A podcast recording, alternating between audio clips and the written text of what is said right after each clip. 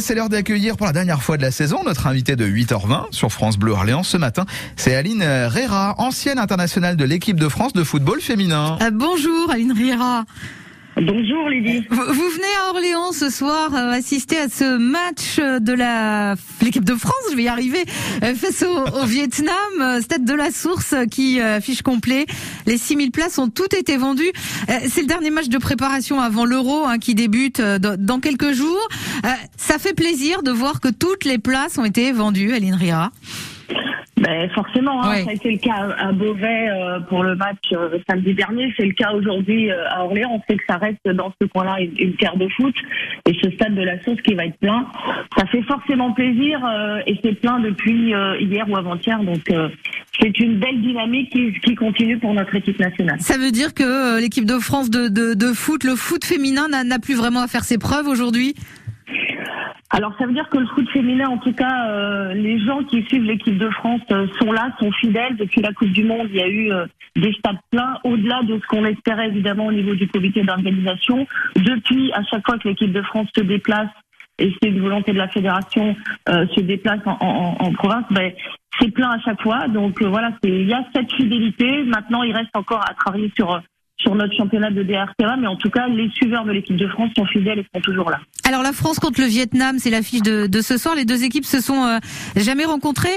Euh, le Vietnam est, est- est qualifié pour euh, le prochain mondial, euh, 32e euh, hein, euh, actuellement au classement de la de la FIFA. Bon, c'est c'est c'est pas un adversaire parmi les plus redoutables, mais mais ça peut être un, un bon match effectivement euh, de préparation. Alors c'est un style de jeu qui est différent du Cameroun, ça a été le choix aussi. C'est un- c'est une équipe qui joue un peu plus au ballon, qui joue sur du jeu court, qui a un jeu un peu moins direct, un peu moins physique. Ça a été le, le choix de Corrigac de choisir des adversaires peut-être moindres, avec des styles de jeu et des cultures différentes. Mais on voit, il y a un petit peu de casse physique. Les filles sont arrivées très fatiguées pour la préparation. Donc, euh, elle a souhaité ne pas se mettre en danger sur des gros adversaires, Ouais. donner confiance, travailler les automatismes et euh, euh, mettre en place ce qui est, ce qui est travaillé aux entraînements face à, face à des adversaires. Le Vietnam qu'on ne connaît pas, euh, le Cameroun qui est une équipe euh, qui progresse et qui est assez athlétique. Donc, deux adversaires différents pour euh, pour se remettre ou pour se mettre en selle tranquillement et, et travailler les automatismes et les réglages. Alors quelles sont les, les chances de cette équipe de France à, à l'Euro euh, qui se joue donc en Angleterre et qui euh, débute là le, le 6 juillet? Aline Rira, qu'est-ce que Bah, quel est votre Bah, pronostic chances, bah, de toute façon, l'objectif affiché par Corinne son staff euh, euh, à la fédération, ça a été d'aller euh, gagner cette finale et d'avoir enfin un titre pour pouvoir euh, vraiment travailler, s'appuyer là-dessus pour euh, pour fidéliser, pour continuer à se développer. Après, c'est en toute humilité, hein, nous ne sommes pas les seuls. Et évidemment, moi, été joueuse, donc vais vous dire que quand on commence une compétition, c'est pour la gagner. vous, vous avez porté Après, le maillot de euh, l'équipe de France une soixantaine de fois, c'est ça?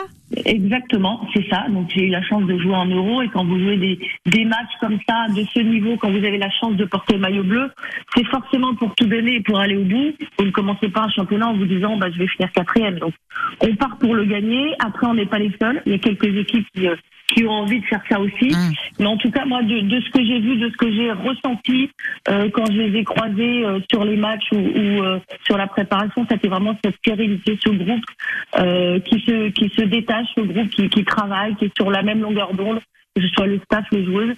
Donc je trouve qu'il y a cette maturité, cette stérilité qui se détache aujourd'hui. Et franchement, moi je j'y crois j'espère que ce sera vraiment l'année parce qu'elles en ont besoin.